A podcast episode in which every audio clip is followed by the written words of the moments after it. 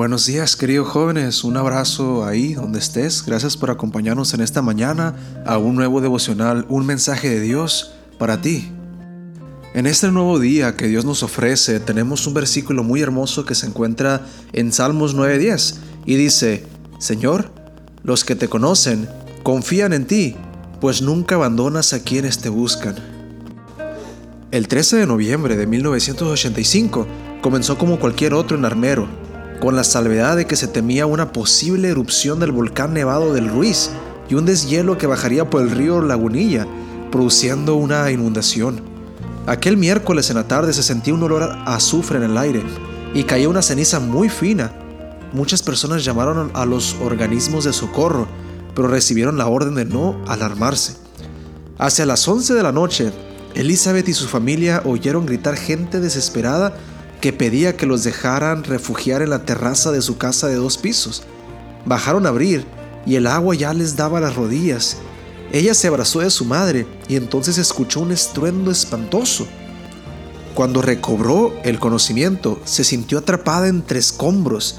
Solo la cara sobresalía entre el lodo y su pierna derecha había quedado destrozada.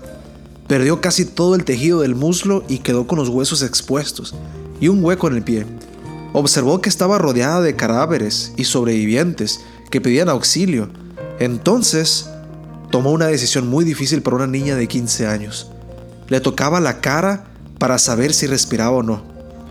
Les hablaba antes de apoyarse en los cadáveres y hundirlos para poder pasar y sobrevivir. Pasó cuatro noches y cinco días esperando un rescate que tal vez nunca llegaría. Cuando por fin llegó un helicóptero, los socorristas no la reconocían como herida. Creían que era un cadáver más porque había quedado como una momia de barro. Con el último aliento que le quedaba, dio un quejido y fue rescatada. Estuvo en coma durante ocho días. Cuando despertó, su, pierna estaba cangrenada y los médicos la iban a amputar. Ella se negó. El médico le dio 50% de probabilidades de vida si se oponía a la cirugía, pero ella persistió. Después de trasplantes e injertos de tejido de las piernas, buena a la pierna herida, evitó la amputación. Tres meses después de la avalancha, muchas intervenciones quirúrgicas y horas de terapias, volvió a caminar.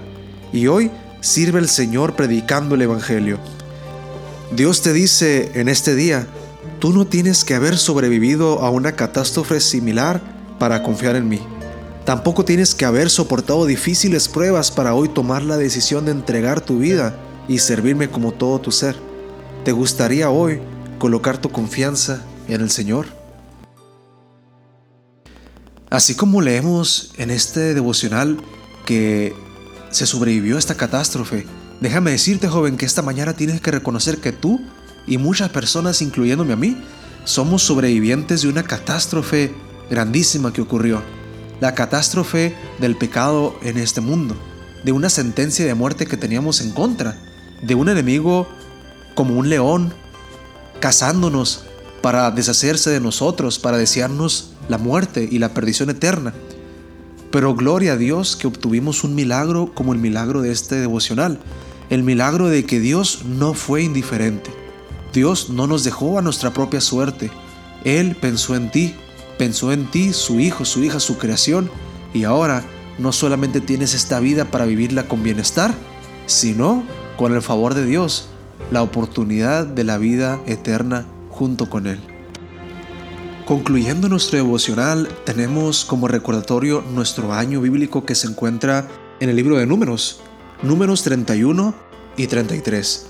Que Dios pueda bendecir tu tiempo devocional, ese tiempo privado con Él, en el que creces en santificación para parecerte cada vez más a Jesucristo. Con esto, jóvenes, te invito a orar y a recibir esta mañana con la bendición de Dios. Oremos. Querido Padre, te doy gracias infinitas por este día que nos has dado, por la oportunidad, Dios, de respirar, la oportunidad de tener tu gracia con nosotros y tu misericordia para arrepentirnos de cualquier cosa que tengamos que arrepentirnos, Padre este día nuevo, que tu misericordia sean nuevas también, Padre. Que cada joven, hermano, hermana que esté escuchando esto, tú les des tu compañía, Padre, tu bendición, tu presencia, que sus planes estén forjados en tu voluntad y que así, Padre, tú nos guíes a tu salvación. Gracias por hacernos sobrevivientes. Ahora ayúdanos a no solamente sobrevivir, sino a también vivir en Cristo Jesús. En Cristo Jesús. Amén. Dios te bendiga, joven.